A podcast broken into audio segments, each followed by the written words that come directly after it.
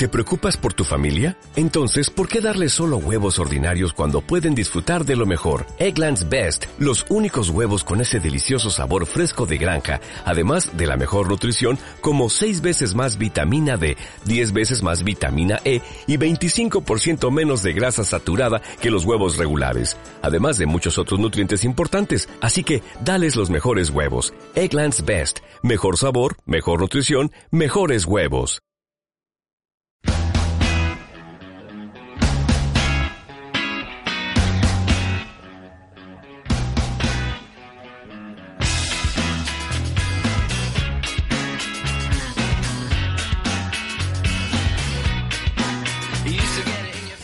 Bienvenidos al club, aquí comienza el capítulo 144 de NBA Adictos.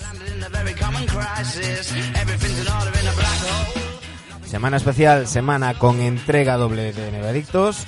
Eh, antes de nada, daros las gracias por la acogida que ha tenido ese especial Patreon sobre la NCAA con Gonzalo Bedia. Lo voy a decir bien, lo vuelvo a decir, Gonzalo Bedia. Eh, como os decimos, entrega doble, hoy el 144 el programa habitual y hoy tendremos el inmenso honor de tener con nosotros a los creadores del Reverso, dos auténticos referentes si hablamos de NBA y si hablamos de periodisto, de periodismo de periodistas, Gonzalo Vázquez y Andrés Monge. Y tendremos con nosotros a uno de nuestros enemigos habituales, ya que Sergio Jimón sigue por el mundo adelante. Hoy tendremos con nosotros a Dani Egea. Dani, muy buenas noches. Muy buenas noches desde Tarragona. Hay otros que están en Cancún. Sí. ¿Cancún estaba? No sé, en México. Lindo y México, querido. México lindo. Sí, no tiene pinta de que haya ido a Chiapas. Eh, estoy hasta nervioso hoy. Me, me he trabado varias veces empezando. Me, me impone ¿eh? hablar con, con estos hombres. Lo sé. Lo sé que son referentes tuyos, para mí también. Además de, de- Joder, es que yo me he leído los tres libros de Gonzalo Vázquez. Eh, Yo también, yo también. Eh, eso Quedará un poco, quedará un poco, pelotillero. un poco fanboy decirle que me lo firme, ¿no?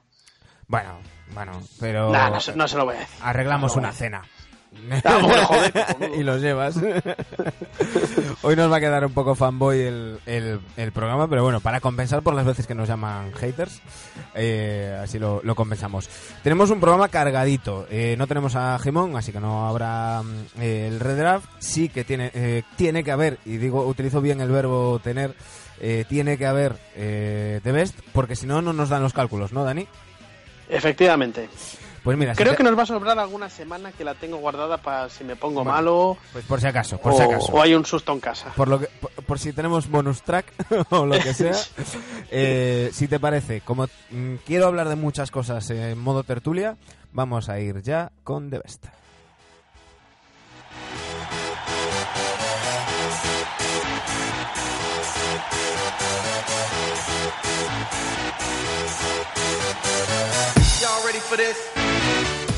cuéntanos Dani cómo quedó la cosa la semana pasada Bueno, pues la semana pasada, curiosamente, ha acabado con el mismo porcentaje que en la semana 1 de, de estos cuartos de final en los que estamos. 27%, 27% mm, ahora no recuerdo, no lo tengo aquí a mano, más pillado.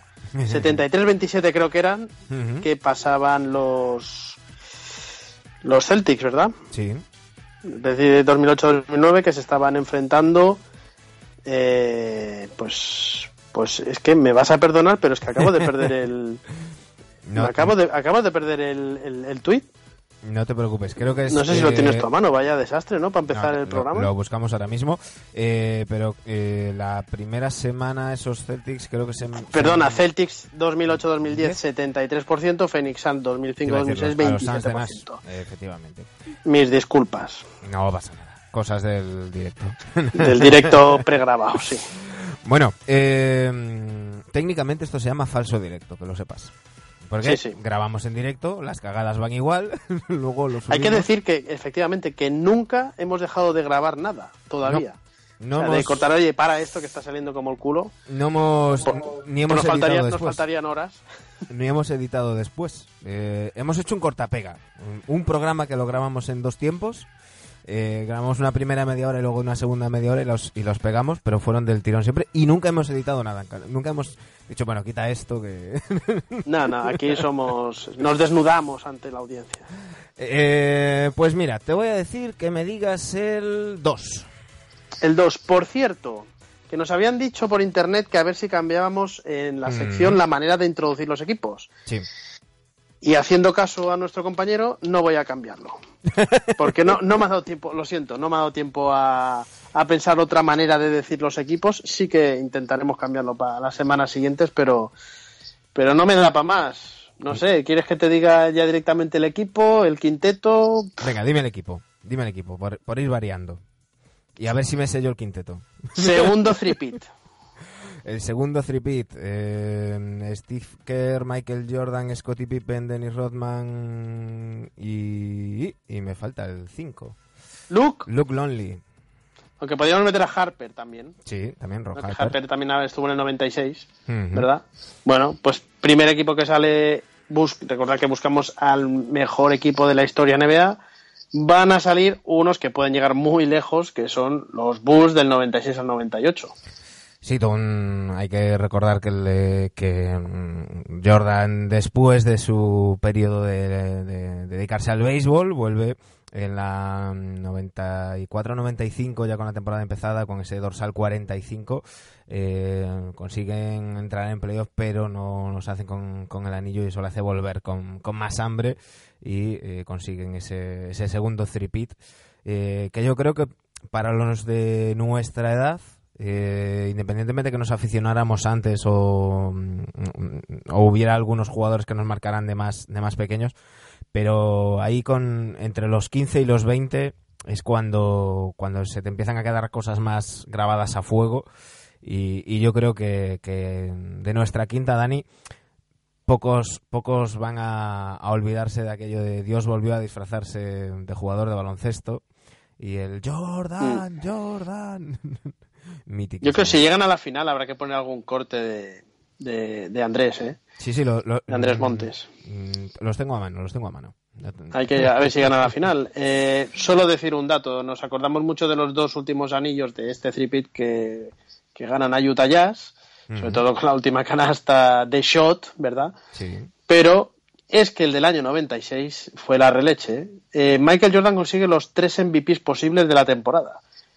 MVP de la temporada, MVP en el All-Star y MVP en las finales. Le consiguen el del sexto jugador. Kraus, el ejecutivo del año. Phil Jackson, entrenador del año. Bueno, quintetos defensivos, en el mejor quinteto, Jordan, Pippen, récord de victorias, las famosas 72 victorias. Mm, si hubiésemos puesto solo el del año 96 también tendría opciones de haber llegado a la gran final. ¿eh? Sí, la verdad es que la verdad es que sí. Eh, uno de esos equipos míticos, el motivo por el que mucha gente es de los Bulls. Y, y te he dicho el 2. y- Ay, ay, ojo a lo que dices ahora. A ver si se va a enfrentar el primer tripit contra el segundo tripit. Uy, eh, el tema es que no recuerdo qué números. Sé que el 4 y el 16 estaban dichos, pero no sé si el 15. El 15 no está dicho. Pues el 15. Eh, eliminatoria estrella de la Champions. Esta es la eliminatoria de esta segunda ronda. ¿eh? A ver, Un equipo que ganó nueve anillos. casi nada. Toma ya. Los Celtics de Bill Russell. Sí, señor. El del año 65, por ejemplo, que para, para muchas webs y votaciones y demás es uno de los 10 mejores equipos de la historia, con un tal Casey Jones, Sam Jones, Tom Sanders, Tom Henson, Bill Russell, John Havlicek empezando a salir como sexto hombre y con un tal Auerbach en, en el banquillo, ¿no? Ojo, esta eliminatoria poco millennial, ¿eh? Sí, sí. Aquí muchas can- muchos canosos vamos a votar. Sí, lo que pasa que dentro de lo poco millennial, yo creo que va a tirar mucho de, de Bulls y, y bueno, que esté el, el, el mejor jugador de, de la historia, pues también, también influye. Eh, claro, estaba, estaba viendo eh, porque luego, si quieres, lo, comentamos con, con, Andrés Monge y creo que lo, hablamos con él la última vez que, estuvo. Claro, es que en ese año 65 que mencionas, es que era una NBA con nueve equipos. Y ahí, claro, eso también hay que tenerlo en cuenta a la hora de... Bueno, pero es que es todo el aurea que rodea esa tiranía, esa dictadura famosa que, implantaron los verdes, ¿no? Sería una buena pregunta preguntarles a estos dos, entre esos dos equipos. Yo tengo serias dudas, ¿eh?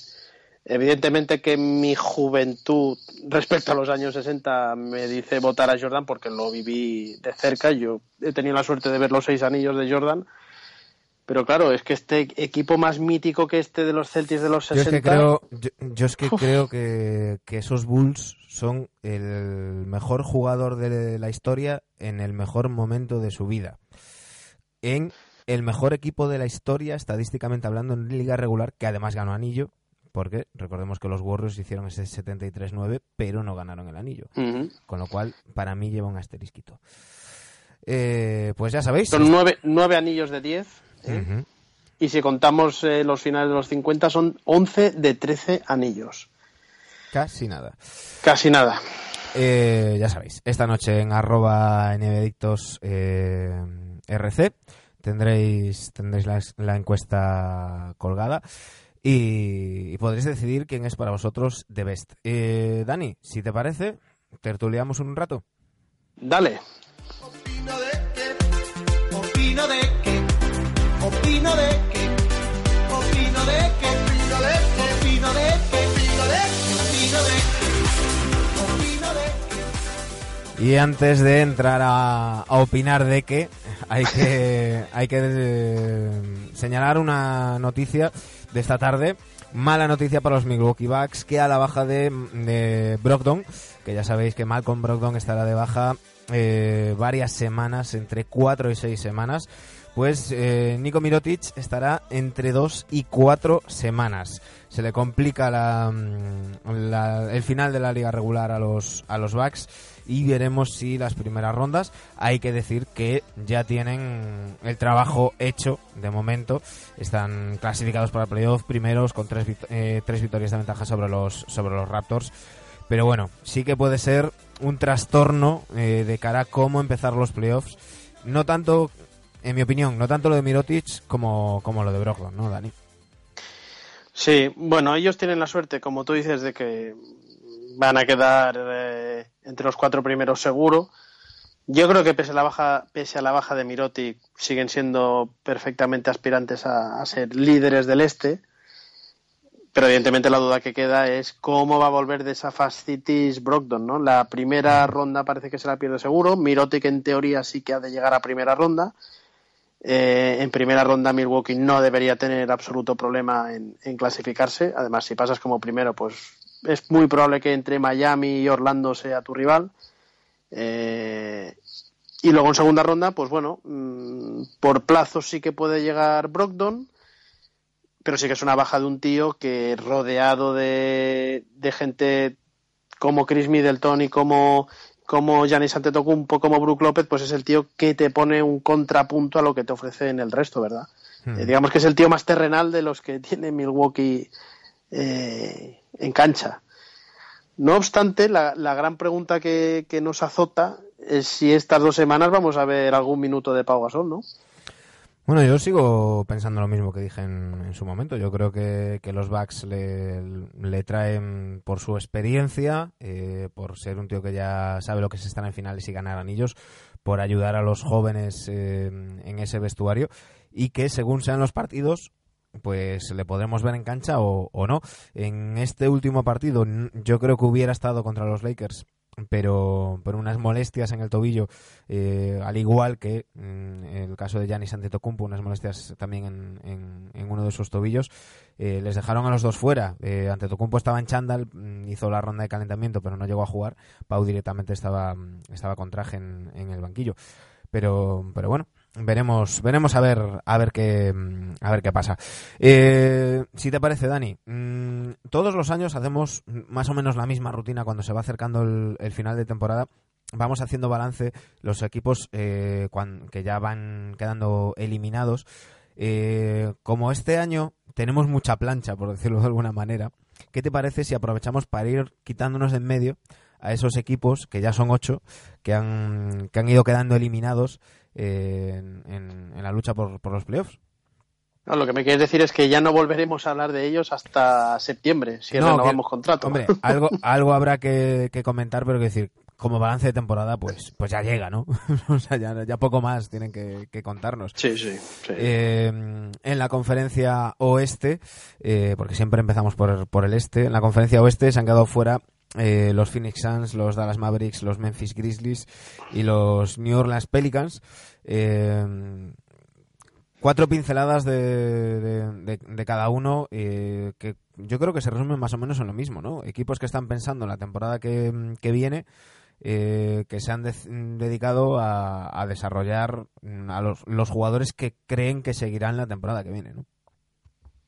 Sí, eh, lo más curioso de estos equipos que ya no tienen nada que hacer y que están eliminados, eh, hay algunos que todavía, pues parece como que, que, que, quieren ganar partidos, ¿no? Que el, el, famoso tanking, pues hay algunos jugadores que, que, que no, que yo sé, que es lo que yo pienso, que hay muchos jugadores que no salen a perder, que salen a intentar ganar, ¿no? Y a demostrar, eh, intentar ganarse minutos para el año que viene, intentar algunos ganarse contrato para el año que viene.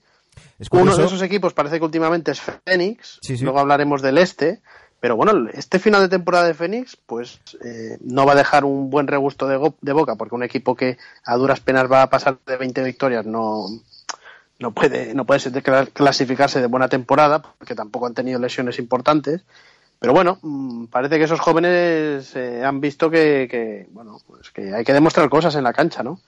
Sí, eh, en los últimos 10 están 5-5 eh, con, con Devin Booker mmm, jugando mejor que lo que estaba haciendo en esta temporada, que había sido un poquito de decepción.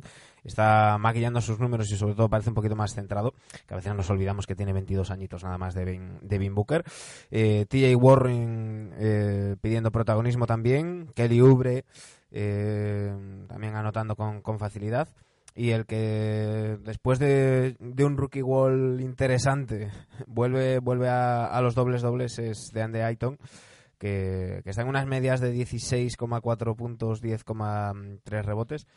Eh, tienen futuro estos estos estos Suns si desarrollan a los jugadores porque estoy nombrando jugadores que tienen 22, 25, 23, 20 años. Tenemos a Josh, a Josh Jackson con, con 21 a Michael Bridges con 22 eh, no sé qué opinas, Dani, pero quizás los Suns deberían, eh, porque se está hablando también de la agencia libre y demás, pero quizás los Suns deberían de fijarse en ejemplo como, como los Nets, ¿no? O, o algo así, y desarrollar a los jugadores en vez de, de tirarse a por, a por agentes libres, ¿no? Hombre, es que el ejemplo de Nets tiene que valer para muchos equipos eh, para el año que viene, ¿no? Los Suns es un equipo, una franquicia que no hace más que acumular eh, top, eh, no sé, top 5 del draft top 10 desde el draft y, y, y, no hay no vemos mejora, ¿no? Me recuerdan en cierta manera lo, la travesía del desierto que ha pasado Sacramento los últimos 10 años, bueno, 10 años, los últimos 6, mm. 7 años, ¿no? Sí, sí. Hay buenos jugadores jóvenes, muy buenos. A mí, eh, donde hay que poner el dedo en la llaga es con Devin Booker. Si Devin Booker quiere ser, o está capacitado a ser, mejor dicho, una superestrella, una estrella, un jugador franquicia que guía al resto de jugadores, o si va a ser, y no es por comparar, un Clay Thompson que sea un grandísimo jugador acompañando a, superestrellas. No sé, yo creo, yo creo que el caso de Devin Booker, el talento para ser una superestrella lo tiene. Y más que pensar si va a ser un jugador franquicia o un Clay Thompson, yo creo que habrá que ver si va a ser un jugador franquicia o un... Mmm, no sé, de ponle J.R. Smith, ponle... Hostia. no, me, me, me, refiero, J.R. es un tío con un talento impresionante. Lo que pasa es que no, no, no va nadie al volante. Pero, ya, ya. pero quiero decir, eh, en épocas de Allen Iverson, por ejemplo, eh, hmm. que aunque sí que consiguió llegar a unas finales y consiguió MVPs, yo creo que, que, que todo el mundo esperaba más de, de, un talento como el de, como el de eh, Allen Iverson. Yo creo que, que Devin Booker tiene ese algo especial, que lo hace un, un jugador muy bueno y, y, que podría ser sin duda eh, un, un, jugador franquicia de un equipo importante, pero habrá que ver. Este año ha sido el primer año que, que se ha descentrado bastante, picaflor y, y Sí. demás. Veremos, veremos si, si se centra. A mí me da la sensación de que está un tris, de decidir qué quiere hacer o qué quiere ser de mayor. Ujú. Eh, subimos un peldaño y nos encontramos a otro equipo que también, pese a estar desahuciado y, poco menos que, mm, que el saldo, eh, sigue peleando los partidos y es un equipo como, como Memphis Grizzlies, eh, Dani. Eh, Balanchunas parece que después de un, de un duro inicio se ha hecho la idea de que, de que está en Memphis, de que ya no sigue en Toronto y empieza mm, a rendir numéricamente bien. Mike Conley sigue, sigue ahí. Eh, se ha terminado la temporada de, Jaren Jackson, de ese rookie, pues más que nada por precaución. Y, están peleando los partidos. Eh, a ver qué, pasa este verano en, Memphis, ¿no? Bueno, eh, el general man- manager también tendrá que decidir qué quieren hacer con este equipo, ¿no? Si tirarse a la agencia libre o, o seguir con estas plantillas que en algunos casos pues son solo por nombres parece que sean de segunda, ¿no? Eh, Mike Conley, es que, es que mover a Mike Conley es muy complicado. Es que tiene un contrato de treinta y pico millones de, de dólares para, no sé si tiene todavía tres años más. Mm, Es muy difícil mover ese contrato. Y Mike Conley, ahora, ahora no lo tengo en mente, pero bueno, debe tener cerca de los 30 años, al igual, ¿no? Mira, te digo ahora mismo, eh, Mike Conley a día de hoy es el décimo jugador mejor pagado. Eh, la temporada que viene será el noveno jugador mejor pagado. Esta temporada cobra 30 millones y medio, la que viene 32 y medio. Una barbaridad. La 2021 de los jugadores que tienen contrato ya es el octavo mejor pagado con 34 millones y medio. Es, es una, una losa importante y eh, te digo ahora mismo 31 años, el 11 de octubre cumple 32 Mike Conley. No, y que no quiere decir que haya, lo haya hecho mal este año, ¿eh? que eh, ha hecho partidos muy, Sí, no, no, no. muy importantes, pero me da la sensación de que este equipo mm, tiene que hacer un cambio de rumbo total. Yo, sinceramente, yo veo una plantilla que es de segundo nivel. Lo que pasa que también pensaba lo mismo de New, de, iba a decir de New Jersey, de Brooklyn Nets y, y mira qué sorpresa, ¿no? Pasa que las sorpresas de Memphis yo creo que ya han pasado. Los últimos años metiéndose en playoff con plantillas de medio pelo, eh, sí que es cierto, con un grandísimo Margasol y demás. Yo ahora veo a Joaquim Noah, mm, veo que sí que Balanchunas está jugando bien ahora, pero mm, no les veo en el oeste en un corto periodo de tiempo que sean capaces de estar entre los ocho primeros. Quizás les faltó un clic y un poquito de buena suerte en su mejor momento y, y luego pues pues los ciclos acaban Mm. acaban pasando. En el oeste nos quedan otros dos equipos eh, que si bien no están tan claramente en, en derribo, sí que están mm, claramente pensando en, en la temporada que viene. Eh, los Dallas Mavericks ya decidieron hace tiempo que, que iban a tanquear. Eh, ese 2-8 en los últimos 10 partidos lo muestra claramente. Han, han competido algunos partidos hasta mediado del tercer cuarto, incluso algunos hasta final del, del, del, propio encuentro. Han perdido algún partido sobre la bocina y demás, pero, pero más allá de eh, la, las actuaciones de, mm, de Doncic y la, la aparición de no me sale ahora el nombre lo estoy buscando del número 13 este base eh, Justin, zurdo. Jalen Brunson. eso Branson Mm. y la aparición de, de Branson, eh, cosas de Maxi Cliva, eh, el otro día Salameiri metió un triple y cosas así, pero bueno, claramente, claramente pensando en el, en el verano, en que aparezca el, el unicornio y, y a ver si Trae- puede llegar algún agente libre. Sí, sí. Es- Están diciendo que van a ir a por todas.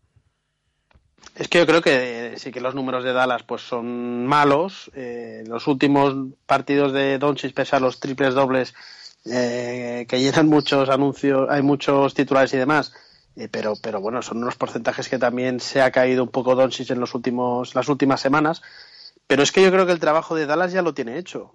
Eh, yo creo que, sinceramente, quien se esperase que Mavericks con el inicio de temporada podía estar en playoff, pues, pues es que había era muy optimista, pero digo que el trabajo está hecho ¿por qué? porque tiene consolidado a una super a una gran estrella como es Doncic y puede ser, ha consolidado un gran contrato como Kristaps Porzingis Vamos a ver si se recupera, parece que sí.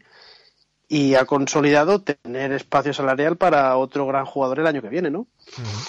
Mm, creo que objetivo cumplido. Sí, sí. Eh, Dios mío, estoy viendo los, los porcentajes, ahora que decías los porcentajes de Doncic. Eh, algo en lo que tiene que trabajar el esloveno es sin duda en su tiro de tres y en los tiros libres. Creo que está en un 30%, ¿no? En la- el pasado partido. Es que en, en, en tiros de tres, en los últimos partidos, tiene un 14%, un 12%, 14%, 16%, 12%. Eh, series de 1 de 8, 1 de 6, 1 de 7, 1 de 8, 1 de 7. Pero es que en tiros libres eh, tiene varios partidos por debajo del 50%. Tiene un partido de 1 de 9. Y, y bueno, no, no sé si tendrá que ver las ganas de pelear el, el rookie del año después del arreón que, que pegó Trey Young. Eh, y, y quizás eh, recordemos que tenía problemas en una rodilla, dijo que él quería jugar sí o sí. No sé cuánto eh, del físico puede estar influyendo No, el Rookie en Wall, esos- ¿no? al final también acaba llegando a él. Mm, Yo, yo creo que más que, que Rookie Wall, yo creo que es, que es eso, ¿no? Que, que, que físicamente no está al, al 100% y, y eso se acaba notando en el, en el tiro. Y, y también, y también puede ser Manu que al final es una plantilla donde es lo que es, da para lo que da y se puede decir claramente que, que es un equipo que juega para él, Sí, sí. que es su mejor jugador en el equipo ahora mismo, por lo tanto, pues eh, más responsabilidades, más jugarse tiros y bueno, al final también acaba ya deben llevar 60 partidos jugados. Sí, exactam- complicado. eh, exactamente 60. Sí. No, Bueno, y 70, come- y- 70, y 70. co- sí, y comentar que, bueno, eh, la gran duda también es si el alemán va a seguir. Sí, eh, lo que sí que ha dicho Mark Cuban es que pase lo que pase, el año que viene Dirk Nowitzki estará en los Mavericks, sea en la plantilla o sea en, en un puesto, dijo literalmente en una entrevista a Cuban, en el que le dé la gana menos el mío. Ah, muy bien, Carlisle está contento. Eh, nos quedan de los equipos eliminados del oeste los, los Pelicans, eh, tras esta temporada tan, tan rara, eh, donde vemos luces y sombras. Eh, por un lado, eh, para evitar las multas de la NBA y del y- que se le eche encima al sindicato de jugadores, están dándole minutos a Anthony Davis eh, con una restricción de 20 minutos por partido. Nunca pasa de esos 20 minutos por partido. Está haciendo buenos números, pero claro, dentro de, esa, de, ese, de ese rango de minutos pues está la cosa más, más limitada. Eh, pero, pero hay que destacar yo decía al principio de temporada, y, no recuerdo si eras tú o Jimón, que, os metíais un poquito conmigo, con- yo decía, están notando en la manera de jugar mucho la baja del Philip Payton. Eh, os metíais conmigo, ¿no? En plan de, "Oh, si tienen que depender de Payton, bueno, Payton se ha, se ha unido a un selecto grupo de jugadores con cinco triples dobles consecutivos en los últimos cinco partidos. Parece que, que por fin ha encontrado su sitio, ese sitio que no encontró ni, ni en Orlando Magic en, en sus primeras temporadas en la liga, ni la pasada temporada después de ser traspasado a, Phoenix en, en los Suns. Eh, solo tiene 24 años y, y eh, junto con Peyton está emergiendo Julius Randle haciendo auténticas animaladas sin coincidir con Davis en, en la pintura tiene más protagonismo y más libertad y, y Randle está sacando el, jugador que, que lleva dentro y reivindicándose.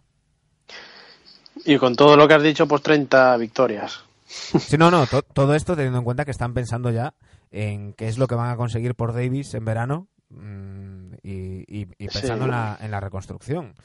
Eh, Yo creo que el análisis de, Peli- de la temporada de Pelicans eh, tiene que pasar sí o sí y está influenciado por, por los despachos. Eh, yo creo que les ha descentrado las- totalmente el jaleo que ha habido con Anthony Davis. y las Eh, lesiones. incluso incluso a él también las lesiones también pero pero yo creo que, que Anthony pues pues pues le, le tenía la cabeza en otro lado las semanas de antes y las semanas de después de todo lo que ha ocurrido no Sí, sí. es que también se han cargado a Dems a General Manager han puesto a un interino que es Danny Ferry ¿Qué, qué- de qué tiene que depender una franquicia NBA ya no digo los Pelicans una franquicia NBA de un General Manager interino Eh, ¿Qué va a negociar este hombre con Danny Ainge eh, el año que viene o, o en junio? No sé, eh, me suena que le están haciendo las cosas eh, en Pelicans como el culo, hablando pronto.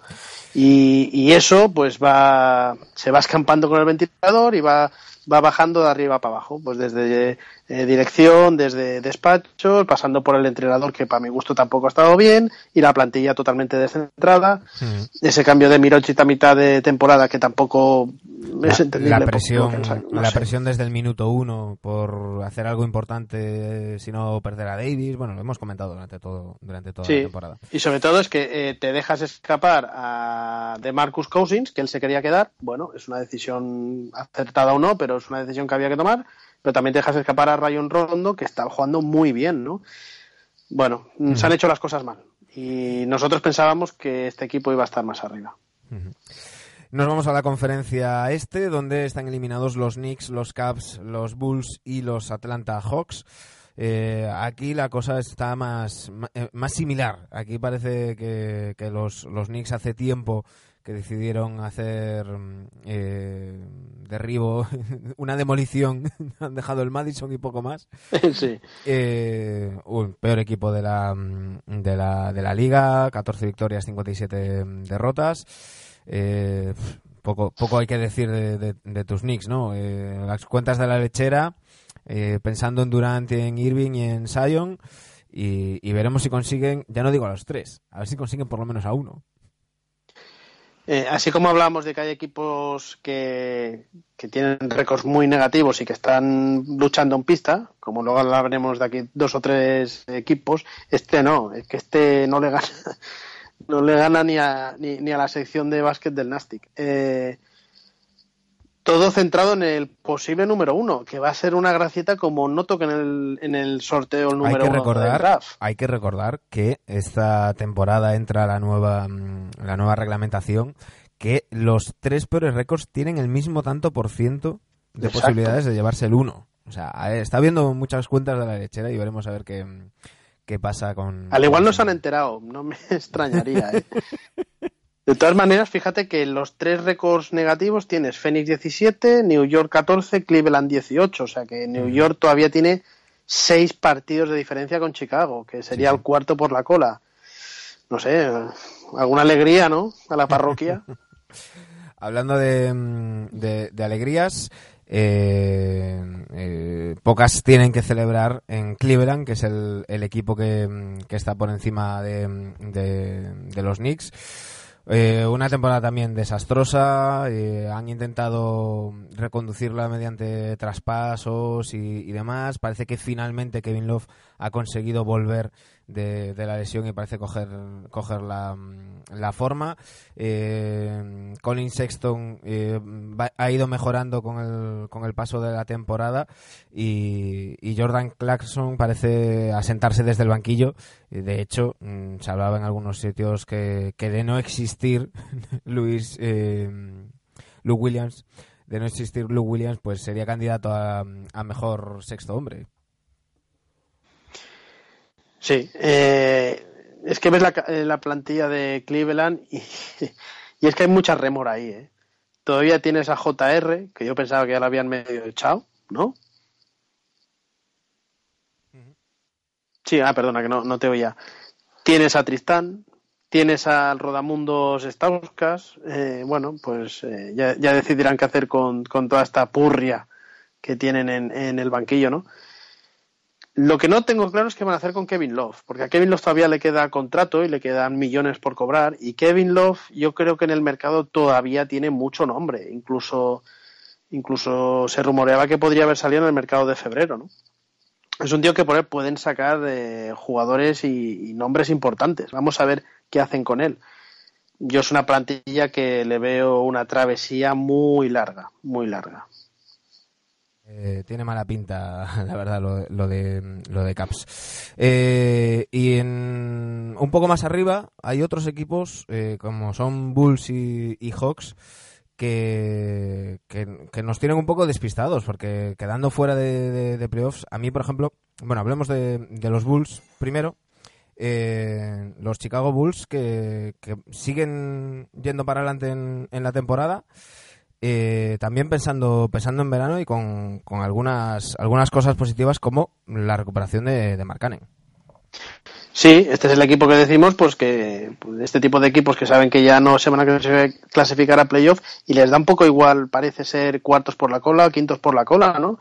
Eh, Marcanen yo creo que, que ha llegado para ganar partidos. Mm, él quiere, no quiere esto de tanquear, no, no entiende de ello, no sé si es filosofía europea o qué, pero ahí tienen una columna vertebral bastante maja, ¿no? Eh, Carter Jr., Porter, Lavin, Marcanen. No sé, a mí me da la sensación que, que puede haber algo ahí. Puede haber algo ahí para el año que viene, ¿no? Si saben mover bien las piezas en, en verano. Lo que me sorprende todavía, Jim Boylan, él tiene firmado creo que este y otro año, ¿verdad? Y, vamos a ver si quieren seguir construyendo con él en, en, el banquillo, ¿no?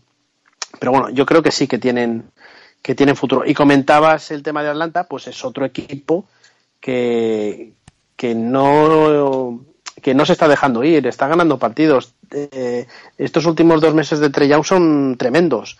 Eh, si hubiese estado este Trey Young a este nivel, eh, sí que habría una seria una seria discusión por, por saber si Luka Doncic sería como yo creo que va a ser el rookie del año, ¿no?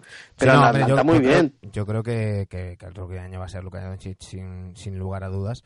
Eh, pero sí que creo que, el final de, de Train Young es, es, muy hacia arriba. Y yo vuelvo a subrayar a, John Collins. ¿eh? Sí, sí, fantástico. En, su segundo año, promediando casi un 20-10, con dos asistencias además. Y, a mí me, me, apunta muy, muy buenas cosas. Eh, decía el otro día mm, el, entrenador de, mm, de los Hawks que, el trabajo que está haciendo Vince Carter con, con Werther, con John Collins, con Trey Young, decía, no, le pagamos lo suficiente. que los está desarrollando muy bien. También Omar y Spellman. Eh, es un tío que está, que está jugando bien. El Joey Pierce, este que lo conocíamos muy poco, pues eh, tiene pinta de que es un entrenador que, que está forjando algo, ¿no? No estamos hablando de anillos ni demás, pero, pero este equipo con dos o tres buenas piezas para, para junio, con este Trey Young, puede ser candidato para hacer playoff, no tengo ninguna duda. Eh, pues ahí tenemos los equipos que se han quedado eliminados. Eh, no sé si quieres mm, eh, subrayar algo en, estos dos minutos que, nos quedan. me ha llamado la atención una noticia. Ah, dime, dime. No sé si es lo que ibas a, a comentar tú. Que la próxima Summer League de Las Vegas va a contar con la participación, además de los 30 equipos NBA, de las selecciones de Croacia y China. Sí, eh, en preparación para el mundial del año que de este año, en verano en ¿dónde es el mundial en China? Eh, efectivamente. Eh, bueno, es, es, es, curioso, ¿no? También está, Estados Unidos en el training camp para, para el mundial va a recibir a España y a no sé qué otra selección, dos selecciones más europeas, quiero recordar, que van a estar jugando por Los Ángeles y demás, cosa que yo creo que es la primera vez que, que la selección española va a ir a jugar un amistoso allí, ¿no? En Estados Unidos, o al menos en los últimos años. Bueno, globalización. Pues estará, estará interesante ver esa, y, yo te quería comentar que lo, lo, la tercera posición del este, mm, tela, ¿eh? Tela ahí lo que se está luchando, ¿eh? Importantísimo eh, ese quinto, cuarto y tercer puesto para los cruces. A día de hoy, eh, recordad que es, es miércoles eh, cuando estamos grabando este, este programa, ya, ya casi jueves, porque estamos grabando hoy, hoy bastante tarde. Eh, Milwaukee 53 victorias, 18 derrotas en primera posición. Los Raptors 50-21 a 3 partidos de los Bucks. Los Sixers son terceros 46-25 a 7 partidos de, de los Bucks. Los Pacers cuartos a 9,5 y los Celtics quintos a 10 partidos. Es decir, entre Pacers y Celtics hay medio partido y entre Celtics y, mm, Sixers hay tres partidos. Y ojo, los Pistons son sextos y le han ganado todos los partidos a los Raptors. Fíjate. De esta temporada. Eh, los Pistons, entrenados por quién? Ah, amigo, por Dwayne. Ah, amigo. Creo que no se van a... Bueno, podrían cruzarse, ¿eh? Sí, sí. Podrían cruzarse. Estará, en primera ronda es difícil, tendría que, pinchar mucho Toronto. No, no, no. Detroit podría ser séptimo. Bueno, claro, Sí, sí, sí, sí, sí, Brooklyn está a medio partido, o sea que. Yo, podrían estaba, yo ser. estaba pensando para arriba. Y como, de, y como de estos Detroit yo no me creo nada porque son capaces de ganarte tres partidos seguidos y perderte cinco luego, pues todo es posible en la viña del Señor. Estaremos, estaremos atentos. Ahora viene la época que, que nos gusta cuando, cuando se empieza a decidir todo. Eh, hay, hay equipos, la mayor parte de los equipos tienen entre 70 y 71 partidos ya jugados. Quedan 11, 12, 12 partidos y, y estaremos ahí pendientes. Dani, si te parece vamos a recibir a nuestros invitados y seguimos con el programa. Venga, hoy me voy a vestir para la entrevista.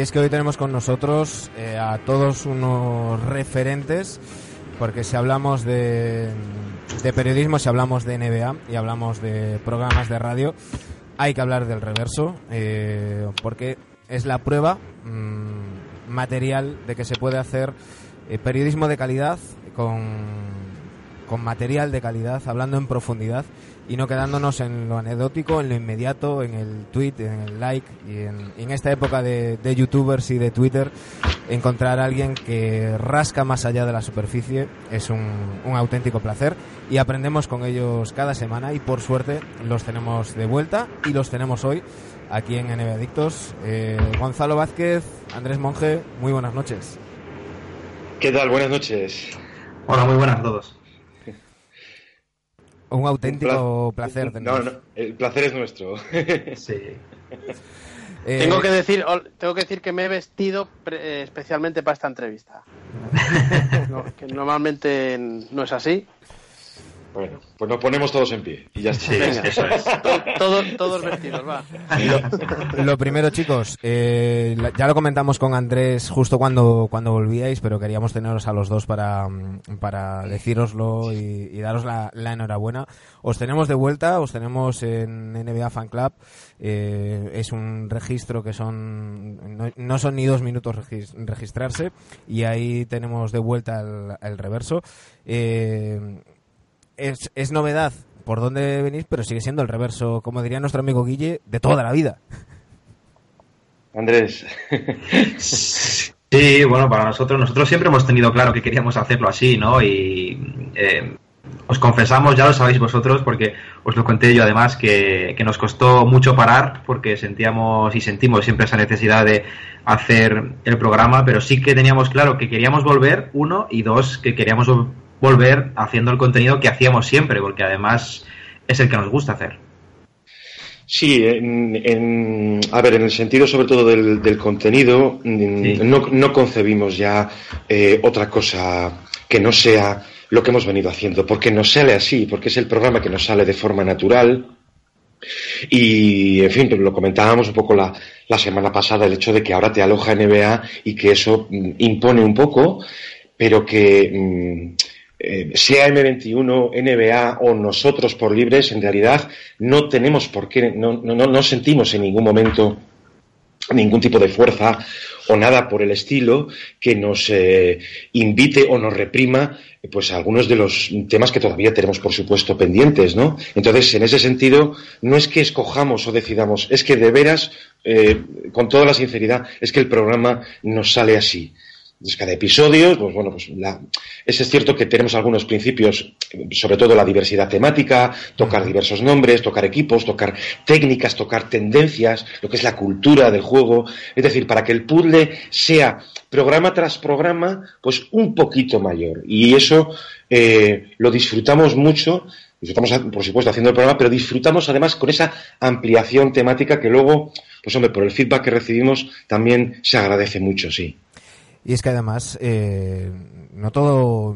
A ver, nosotros aquí hacemos un, un humilde programa eh, que, que lo hacemos a, a nuestra manera, eh, Claro. pero en todo tiene que haber eh, variedad de, de oferta, ¿no? Y, y nosotros seríamos, ahora que está de moda, nosotros seríamos el producto del día y luego está la gama, la gama premium que, que, que siguiendo la línea de, de Informe Robinson, de Acento Robinson, si nos vamos a, a la radio, ese periodismo deportivo que, que se va más allá de, de los titulares, más allá de, de la anécdota y, y entra a, a hablar en, en profundidad o a poner el foco en, en cosas que, que, n- que no suelen estar en, el foco. Y un ejemplo es el, el programa que habéis hecho este lunes sobre Pascal Siakam, que, Sí. que más allá de que, de que un día haga un, un game winner y, y entonces salga en, en los highlights, eh, Sí. tiene una historia detrás que, Claro, merece la pena claro, ser contada. claro.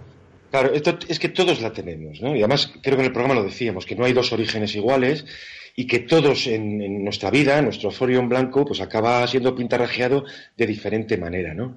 Eh, decías un poco lo de eh, por vosotros, ¿eh? Yo creo que, que ahora, es decir, que la oferta, que es bueno que haya oferta, que es que lo mejor de- del mundo podcast, eh, eh, conocemos, os conocemos a vosotros, conocemos a un montón de compañeros, equipos y programas, y es maravillosa la libertad y la diversidad temática, incluso con los específicos, pues de equipos, etcétera, ¿no? Entonces yo creo que se vive un muy buen momento y que es algo eh, que es muy positivo para el usuario, para el seguidor, digamos, de baloncesto NBA, ¿no?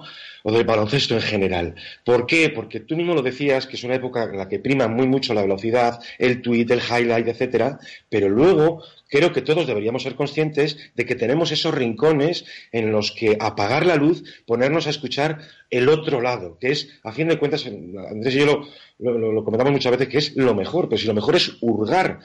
Y cuando termina un partido, eh, pues por, por supuesto tienes un resultado, tienes un- un- un- una línea estadística, una serie de jugadores, pero tal vez por la propia experiencia personal que uno tuvo allí, no se daba cuenta de que lo mejor estaba detrás, antes del partido, tal vez durante y sobre todo en el después. Y eso mm, o, tienes a alguien que te lo cuente o se queda en un baúl que de verdad que merece mucho la pena. Sí, nosotros además es que siempre hemos creído pues bastante en la diversidad. Creo que todo ayuda y todo suma, todo es complementario. Claro. Pero sentimos, eh, o por, por cómo vemos esto, también pensamos que hay una cantidad eh, gigantesca de historias por contar, de historias súper interesantes, de historias que, que nos pueden hacer pensar o ver simplemente a jugadores de una forma distinta por cómo han vivido o entender determinadas cosas que suceden en las franquicias por cómo se han comportado, por qué han sufrido. Es decir, siempre hay, hay unas historias que nos permiten ver algunos de los porqués que pasan. Y hay tal cantidad de historias y, y a nosotros nos, nos gustan tanto que la verdad nos, Sí. nos sentimos casi obligados a, a dar un enfoque que es complementario, por supuesto, con muchos otros, con el vuestro, con el de muchos otros programas. ¿no? Yo creo que ahí está una buena parte de, de la riqueza que tenemos todos, que la construimos todos, pero al mismo tiempo nosotros tratamos de, de contar la cantidad tan, tan gigantesca que, de historias Sí. que sirve la propia NBA.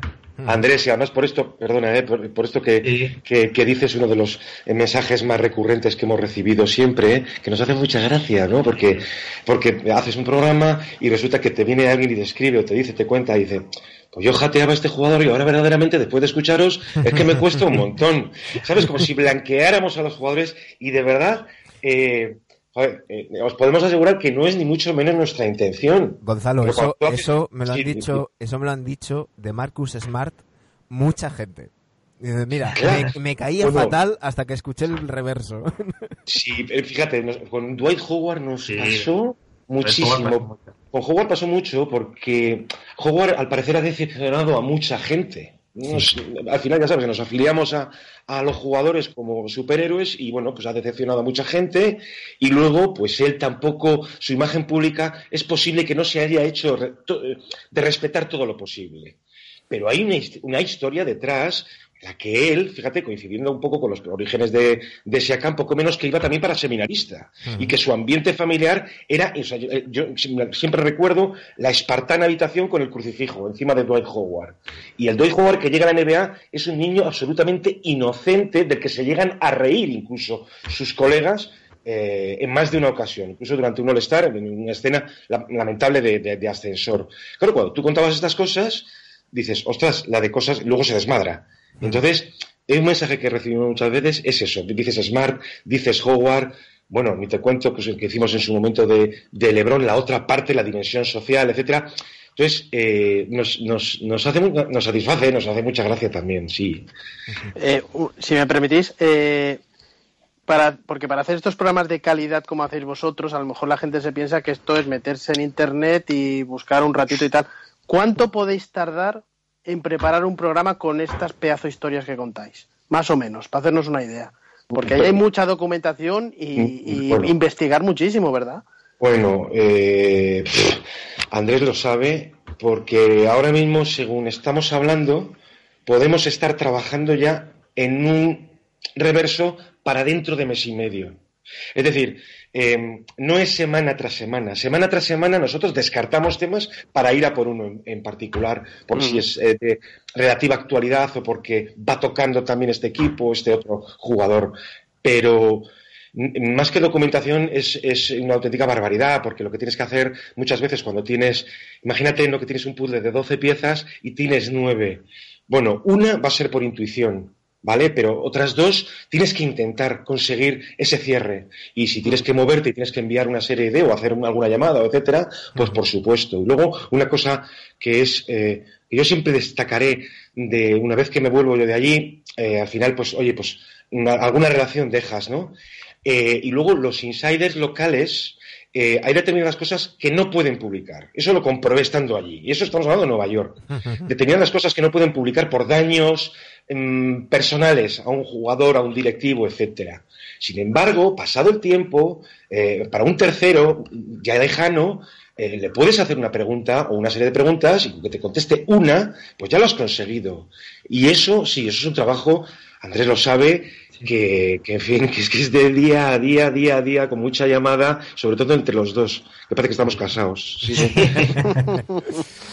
Y es muy importante, y lo mencionabais también en este, en este último programa, eh, el, fondo y, también la, forma, ¿no? Porque eh, se haga eh, radio en un estudio convencional, se haga un podcast mm, desde, desde casa, eh, cuidar la calidad también es también es importante. Nosotros lo, lo sabemos y mm, de hecho, pues ahora mismo tenemos nuestra campaña de Patreon precisamente para renovar equipos. No sacamos el programa a la calle, pues porque no saldría con la calidad que, que nos gustaría, porque no tenemos el equipo adecuado. Eh, eso también, mm, mm, el envoltorio también hace mucho. Sí, para nosotros además, eh, desde un primer momento, antes te, te contaba que, bueno, pues que el contenido nosotros nos salía a hacer este tipo de programas y es lo que queremos hacer, entendemos el periodismo así, eh, entendemos otros tipos de periodismo, pero el que nos sale a nosotros es este. Y el, el otro gran condicionante era precisamente la calidad de sonido. Nosotros queríamos unir las dos cosas. eh, lo teníamos muy claro Gonzalo y yo. Nosotros eh, no queríamos hacer eh, el reverso de un modo distinto. Queríamos que si antes teníamos la, la fortuna de hacer el reverso desde una emisora de radio con unos medios determinados, pues mantener al menos esa calidad que, que nos permita o os permita a, a- los oyentes pues poder eh, escuchar un, pro- un programa de radio con, con unos estándares de calidad. Para nosotros es muy importante juntar las dos cosas porque si no entendemos que, que la experiencia cuando tú oyes algo, y eso nos ha pasado a todos, pues al final no acaba siendo la misma. Ujú. Dani. Con un punto, con un punto poético también, ¿eh, Andrés? Porque eh, dice Andrés del replicar un poco. eh, eh, no, o sea, no, es la- nosotros estábamos en una emisora y claro, no, no puedes replicar, digamos, el equipo técnico que tienes allí. Pero Claro. sí, nos, pero sí nos prometimos eh, una experiencia similar incluso por nosotros. Incluso Sí. por nosotros, el hecho de, bueno, pues vamos a intentar que sonemos igual durante la elaboración del programa. Y eso, pues oye, nos hemos, creo, creemos que nos hemos acercado, sí. Ujú. Algún día hablaremos de, de cómo se hace el, el programa y el control al mismo tiempo y cómo, y cómo intentar seguir teniendo un discurso coherente mientras estás intentando que algo suene bien o estás notando algo que suena raro. Sí, y también eh, todo oyes a tu hijo llorar de fondo, como me suele pasar a mí. Pero bueno, eh, yo, yo os quería preguntar, ahora, si os parece, entramos un poco más en, en- temas de actualidad o de genéricos de la liga. Bueno, mm, el reverso ahora, bueno, no sé si está bien dicho, pertenece a NBA Spain. Luego estáis un poco de la mano de, podríamos decir que sois asalariados de Silver, soy Madre mía, eh, ¿no? Madre mía, Sería mucho no lo habíamos Sería pens- mucho decir, ¿no? No lo habíamos pensado así, montamos Eh, un lockout eh, a la soy- primera. So- sí, efectivamente. Eh, yo ahora podría decir cuánto dinero tenéis, pero no lo voy a preguntar, pero sí que. sí que eh. Madre. Pero no, quiero preguntaros, eh, ahora mismo, hablando de la liga, no. eh, si tuvieses que hablar con Silver, por ejemplo, he dicho Silver por decirlo, ¿qué os preocupa más de esta liga ahora mismo? Vamos a ponernos un poco en plan canalla. Eh, ¿Os preocupa más el tanking? ¿Os preocupa este tampering ilegal que parece que no se hace y nadie quiere ver lo que sí que se practica?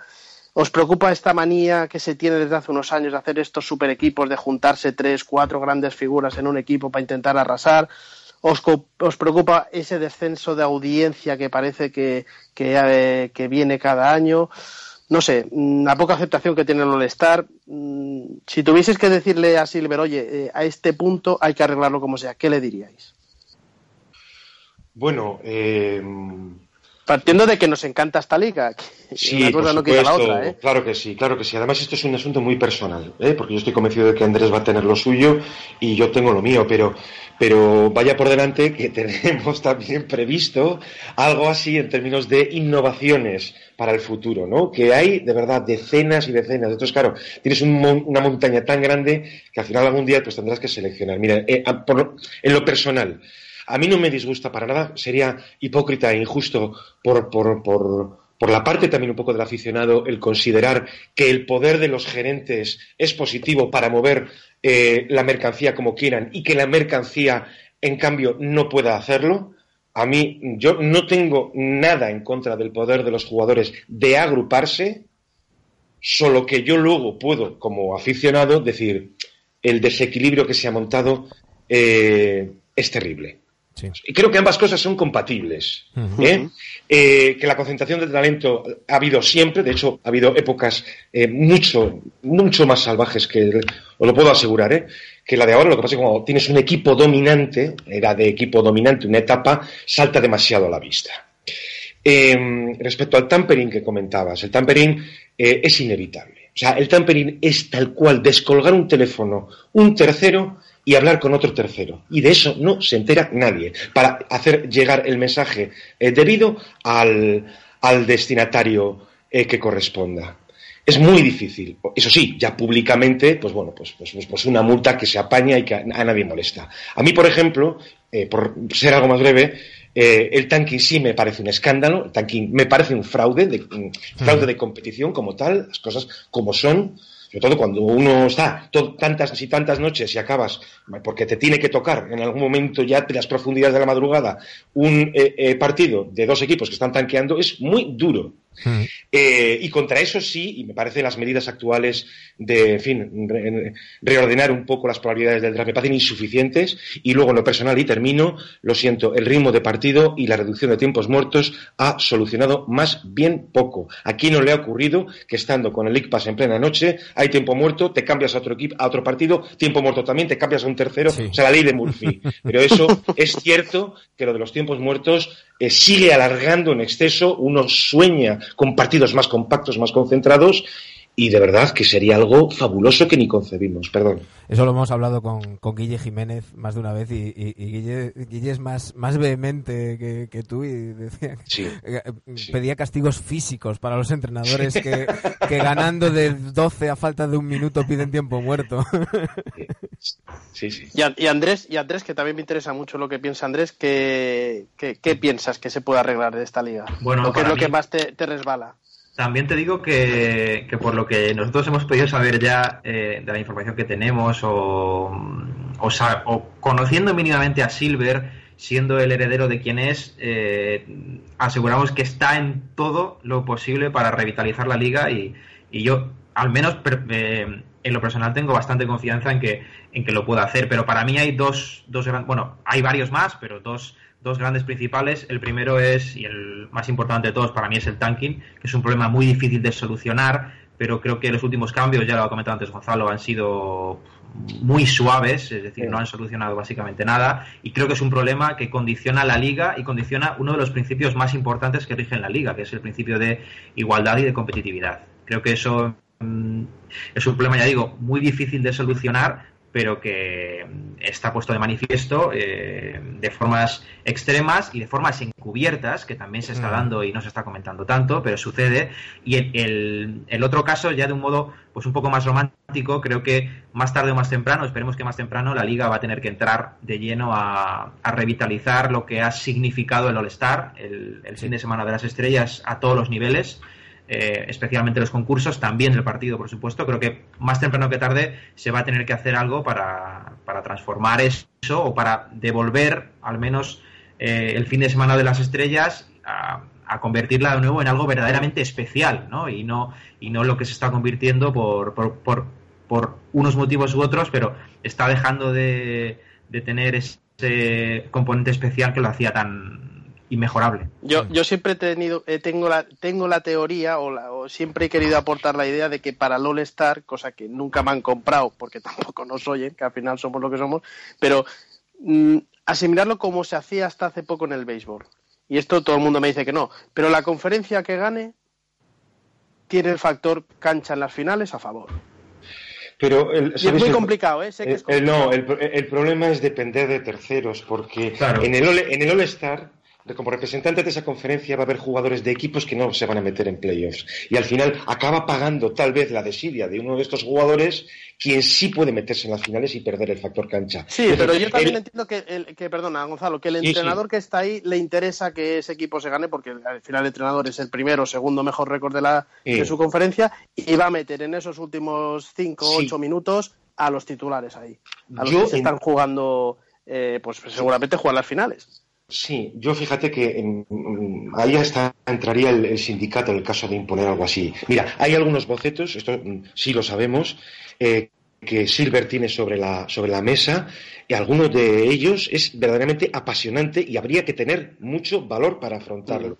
Básicamente, a Silver le encanta el formato, para entendernos, eh, Copa del Rey aquí en España. Uh -huh. Si eso se hiciera, por ejemplo, entre los ocho peores equipos eh, y que con ello se reordenara, tal y como queden finalmente, el draft, el, el draft y claro. que el ganador de ese mi, mini torneo eh, eh, de muerte súbita accediera a la primera posición, bueno, a mí me parece, me parece una cosa alucinante. Yo, un bombazo sería eso. Firmo, sí, firmo con sobre sangre. todo sabiendo que las estrellas ese fin de semana de verdad cada vez más se lo toman en términos de branding, de fiesta, tiene mucha más importancia para ellos acceder a las fiestas privadas que a la propia pista el día del partido. Entonces, uh -huh. ese plan es va a ser muy difícil de, de, de, de alterar. Uh -huh. Bueno, eh, no nos vamos a alargar más, que, sabemos que, que, estáis a tope, que no, que no paráis. Eh, antes de despedirnos, yo sí que os voy a pedir que me digáis eh, cuál es el reverso que, que, todavía no habéis hecho, pero que tenéis ahí en Run Run y que os hace eh, especial ilusión hacer algún día aparte de el que nos dediquéis a nosotros cuando ya... Uno con NBA adictos. aparte de ese que ya lo damos Los por... últimos cinco minutos de, de, de, de desfase. ¿Hay, ¿Hay algún tema que, que, que tengáis vosotros? Digo, joder, esto todavía no lo ha tocado nadie y hay esta historia eh, o este personaje, sin contarnos la historia, que solo lo dejamos para el programa, pero cosas de algún, de algún personaje NBA que, que tengáis ahí en el tintero. Eh, Andrés, no sé si tú ocultas algo y, y, y no lo hemos hablado. Un cebito. Eh, no, ¿sabes lo que pasa? Que eh, al final nosotros sí que es cierto que aunque seamos atemporales nos debemos un poco a la actualidad. Hay algún tema, hay temas del pasado apasionantes. Al final hemos comprobado que a la gente lo que más le pone es la narrativa, es el hecho decía lo de Marcus Smart. Es decir, cuando tú cuentas algo que es verdaderamente una película eh, radiofónica, y eh, la gente lo agradece mucho, primero porque es muy posible, joder, es un poco la magia de la radio, ¿no? De que te traslada un poco, pues ese cuento, ¿no? Eh, y hay historias del pasado, de especialmente las duras y las crudas, que verdaderamente claro que, que te dan ganas de abordar alguna de esas pues acuérdate el trabajo de la última noche del Envayas, eso lo llevas a las ondas y verdaderamente, primero, lleva un curro que vosotros eh, sabéis, ¿no? Imagináis, sí. pero, pero digamos que cuando nos preguntan, ¿podríais hacer un especial, por favor, de... Al final nos da mucha... Lamentamos que, que claro que nos gustaría, al final cada probablemente cada oyente quiere su programa, ¿no? Quiere su monográfico de los Kings o de Jason Williams o de Olajuwon o de, ¿sabes? Bueno, y al final... Yo os tendría, entonces, yo os tendría claro, haciendo cinco programas diarios. es que es un poco, es que es un poco eso, es un poco eso. Entonces, preguntáis, oye, tenéis a nosotros, quién sabe en el futuro, ojalá duremos mucho, eh, pues nos gustaría hacer también especiales, ¿no? Y esos especiales que trasciendan un poco la línea de actualidad. ¿Qué, nos, ¿qué especial nos permitimos eh, una tradición muy corta de dos ediciones? Pues los cuentos de Navidad, por ejemplo. Ahí sí que nos sumergimos libremente en el pasado. Una última muy rápida, si me dejáis. Eh, bueno, nosotros en el programa tenemos una, una, sección que se llama The Best este año y estamos buscando al mejor equipo de la historia NBA. Mejor equipo de la historia NBA.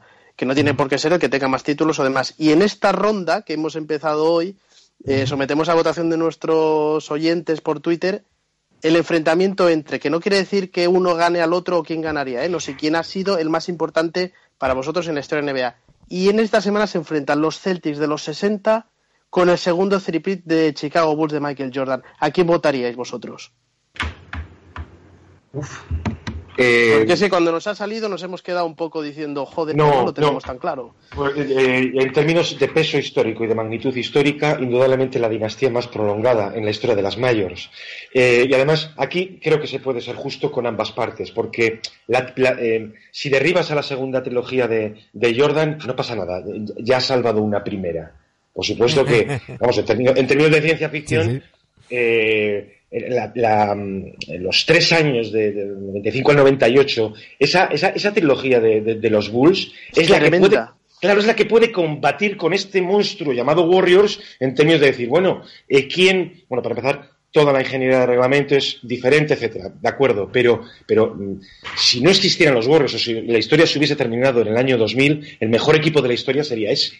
Ahora, eso sí, en términos de magnitud histórica no podemos derribar así como así a ocho anillos. 9 de 10. consecutivos. 9 de, Claro, nueve de 10. 9 de 10, 11 en total en la era Russell y 8 seguidos. Es decir, es que el, el balon- hablábamos de concentración de talento. Madre mía, lo de los Celtics de aquella década. Vamos a menos por mi parte, sí. Sí, también se junta ahí, bueno, aparte de lo que es el componente mm, emocional, que seguramente mucha gente que haya visto a los Bulls de los 90 pues eh, tenga un recuerdo mucho más eh, ligado a ellos, eh, se junta también eh, la circunstancia de los picos, que sucede también con los jugadores, ¿no? Ha, ha habido jugadores que han tenido un pico eh, muy concreto, pero muy alto, y se nos queda en la retina como si ese pico hubiera sido eterno, ¿no? Y, y eso también nos, nos influye. Yo creo que, a pesar de ser un juego totalmente distinto, porque pensamos en lo que significan los Warriors ahora y el juego de los 90 y, y nos parecen realmente dos juegos distintos, pues imaginemos lo que pasaba hace 50 años, es decir, el baloncesto era casi como otro deporte,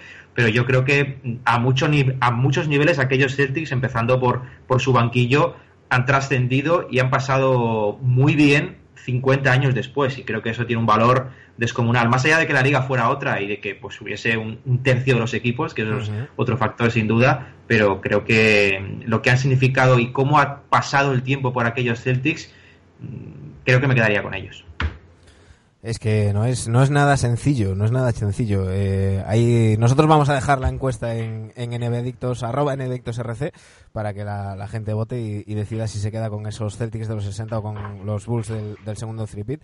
Chicos, ha sido un auténtico placer. Eh, los, los tres, eh, falta Sergio Jimón, que lo tenemos por, por México de vacaciones, pero los Sí. tres somos, somos oyentes, pero tengo que deciros que a mí me hace especial ilusión porque la verdad es que disfruto mucho de, vuestro programa, disfruto mucho del reverso.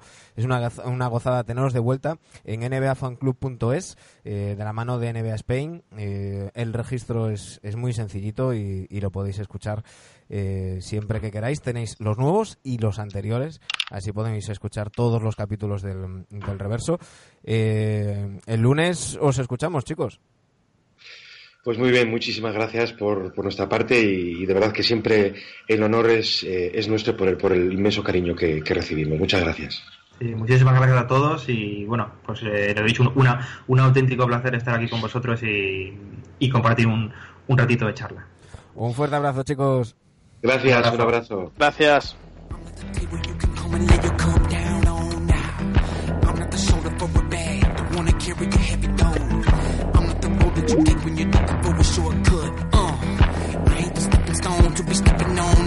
nobody's crutch. I ain't the money man with your money man, you ain't looking at me. I'm not the cheap one looking at me, son, you ain't looking at free. I ain't the dish rag you can clean up all the shit that you dish out. Ain't got no check for Dani, una auténtica gozada tener a estos dos monstruos con nosotros, ¿eh? Un subidón. Ahora va a costar irse a dormir, ¿eh? Hoy. Sí. Pero es que además lo decimos de verdad porque eh, no, no vamos a menospreciar, ni mucho menos. Mm, Lo, lo que hacemos nosotros pues no tiene comparación con lo que se escucha en el reverso. Es otro tipo de programa, es un programa donde ellos pues eh, sacan a relucir todo lo que son, que son unos monstruos de la, de la información y de la manera de, de explicar las cosas, ¿no? Ojalá pudiésemos explicar las cosas como lo explican ellos, ¿no? No, y que, Y, que uno y es que en el mundo podcast hay muchísimos podcasts de NBA. Y, nosotros, bueno, no somos de recomendar ni mucho menos, eh, cada uno que escuche lo que quiera. Pero el reverso hay que oírlo y ya está, que no hay más. Hay que, hay, como decía el otro, aún hay clases y, y el reverso es, es top.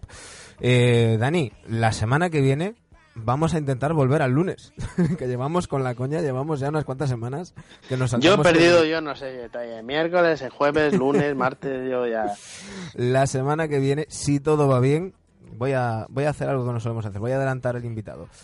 Javier López, eh, narrador de, de NBA, de Movistar Plus, de- iba a decir de NBA, pero es que le pega todo, lo tuvimos también en la, en la Super Bowl, pues estará con, con nosotros, si, si no pasa nada. Eh, y esperemos tener a Jimón de vuelta. si, si ha pasado la frontera. Que no se meta cositas en el cuerpo para volver, sobre todo. Que luego eso sale en los escáneres. Que a ver si no lo tenemos en- de, de protagonista de Narcos, ¿no? Sí. Bueno, Oye, Dani. se acerca el programa 150. Sí, señor. Y habrá un. Lo volvemos a recordar. En el 150 sortearemos una camiseta NBA para nuestros. eh, entre nuestros Patreons. Ya sabéis, patreon.com barra NBAdictos. Eh, Dani. Pero bueno, que también al resto. Sí, bueno, sí, sí. ya hablaremos. Ya hablaremos de la Ya sabéis que somos generosos. Eh, cuando se acercan los playoffs, habrá sorteos y habrá. Algo cae. Dani, te escucho el lunes. El lunes, martes, miércoles aquí a su disposición desde Tarragona. Un fuerte abrazo. Adiós. A todos los que nos escucháis, ya sea en iBox, en iTunes, en Spotify, muchísimas gracias por estar ahí.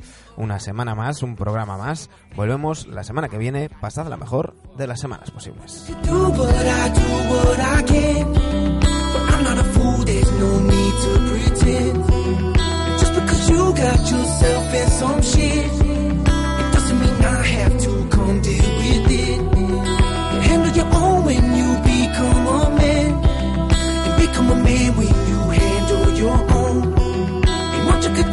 But I do what I can. Well, what can I do if I do till it's gone? Oh, oh, till it's gone.